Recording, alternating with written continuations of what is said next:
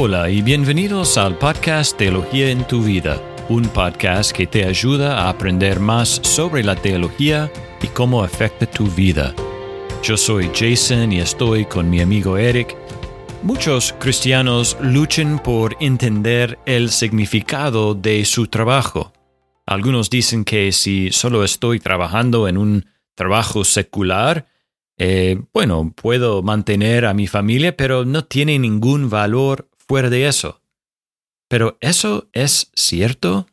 ¿Cómo puedo trabajar para la gloria de Dios aunque mi trabajo no tenga nada que ver con el ministerio o la iglesia? Hoy tenemos el primero de un par de episodios sobre una teología bíblica del trabajo. ¿Qué enseña la Biblia sobre el trabajo y cómo los cristianos deben entender sus trabajos? Eric está acá para ayudarnos a responder a estas preguntas, entre otras. Bueno, hola Eric, ¿cómo estás? Hola Jason. Bueno, sí, estoy bien, gracias y estoy contento para eh, esta serie sobre el trabajo.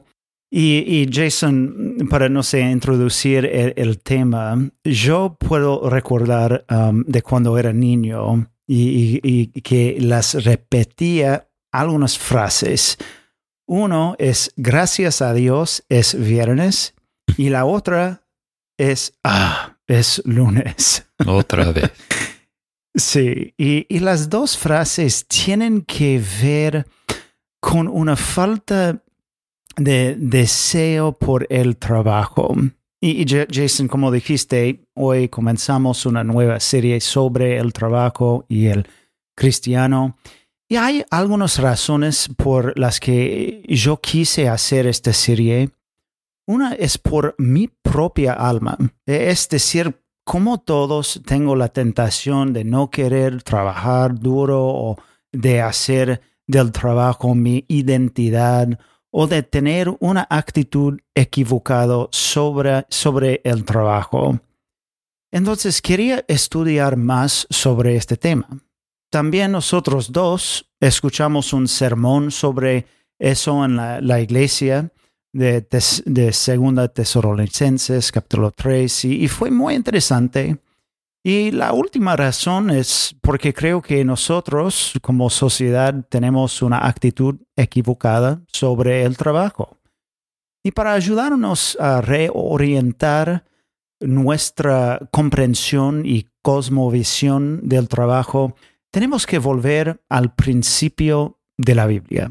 E, entonces, es lo que vamos a hacer hoy y tratar de tener una teología bíblica del trabajo.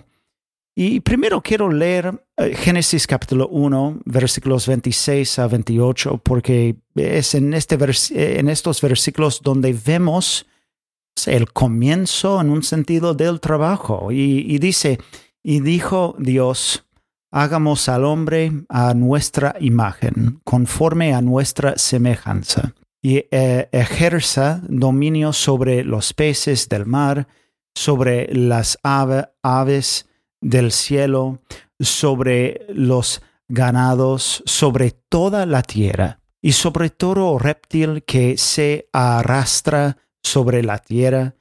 Dios creó al hombre a imagen suya, a imagen de Dios lo creó. Varón y hembra los creó. Y Dios los bendijo y les dijo, sean fecundos y multiplíquense, llenen la tierra y sometan, ejerzan dominio sobre los peces del mar, sobre las aves del cielo y sobre todos, todo ser viviente que se mueve sobre la tierra. E, e, es interesante porque cuando vemos el principio de la Biblia, nos damos cuenta de una observación que es muy importante. Y, tengo una pregunta para vos, Jason. ¿Este versículo viene después o antes de la caída del hombre? Bueno, Génesis capítulo 1 es antes de la caída. bueno. Muy, muy bueno, muy bueno. Sí, exactamente. Entonces la observación es que Dios nos creó para trabajar en el mundo. Y el trabajo no es un resultado del pecado. De hecho, el trabajo antes de la caída era perfecto.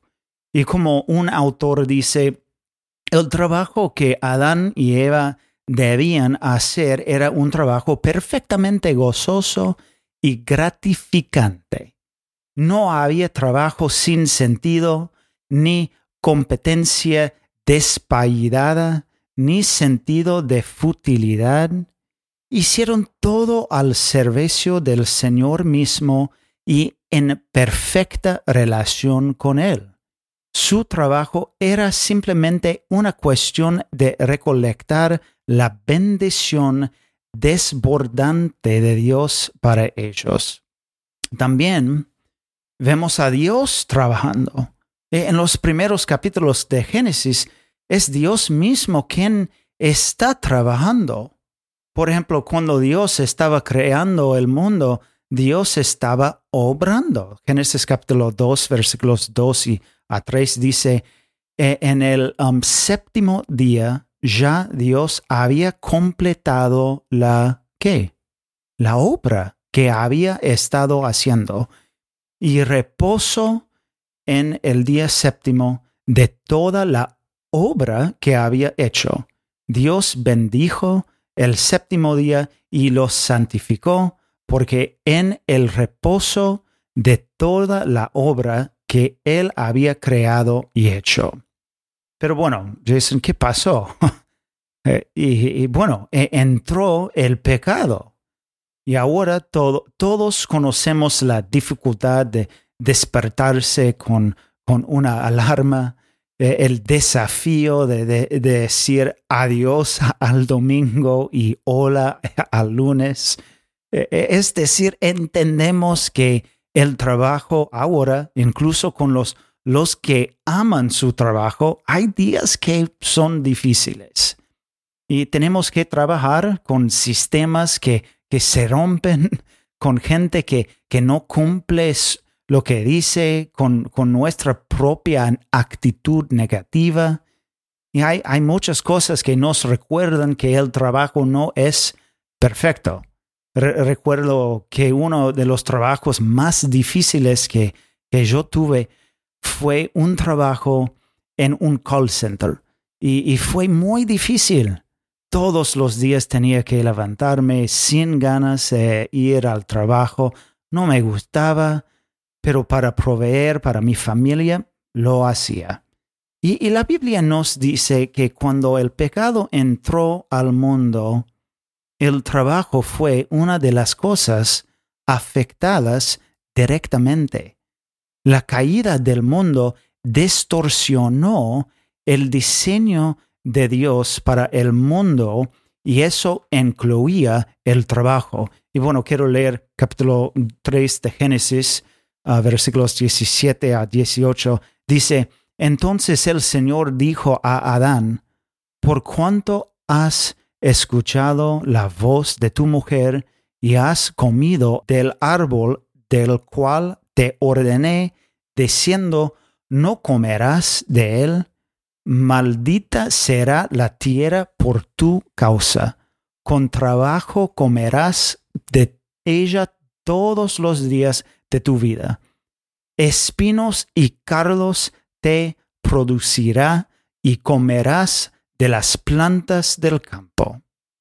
Jason, e, este versículo es importante para comprender bien el estado del trabajo en el mundo en que vivimos ahora.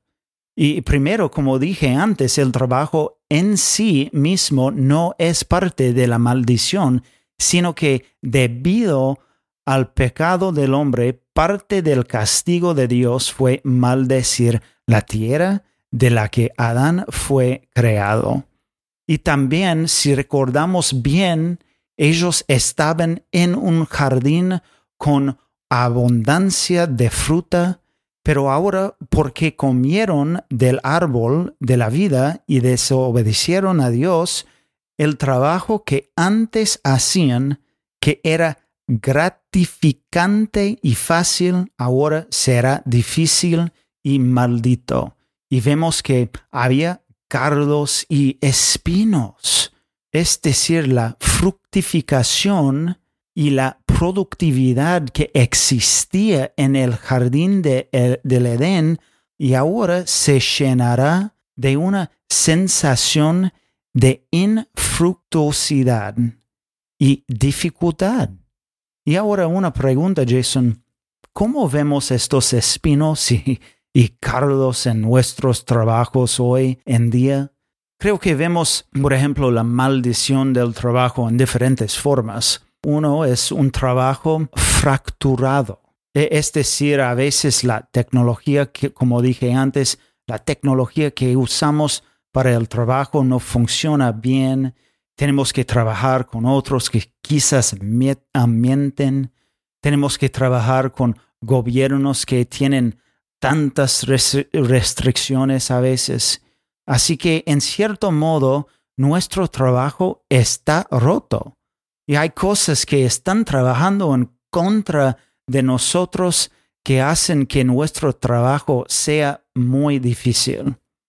También podemos decir que tenemos un trabajo desilusionante. Un autor describe este punto como, como aquello que nos hace sentir que nuestro trabajo es sin propósito o sentido.